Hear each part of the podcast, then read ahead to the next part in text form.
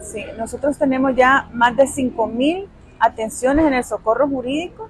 De estas hemos eh, documentado cerca de 1.700, hemos presentado más de 1.400 habeas corpus ante la Sala de lo Constitucional. Bueno, ya ustedes pueden ver, es una gran cantidad de personas inocentes solo de nuestra organización y lo que vemos es que en El Salvador existe algo que se llama retardación de justicia, es decir, a la gente le están negando la justicia y en ese camino de negación de justicia muchos están perdiendo incluso su derecho más fundamental e importante que es el derecho a la vida. Eso es algo inconcebible, condenable y es lo que exigimos, ¿verdad? Que se haga justicia y que a la gente inocente pues la dejen en libertad.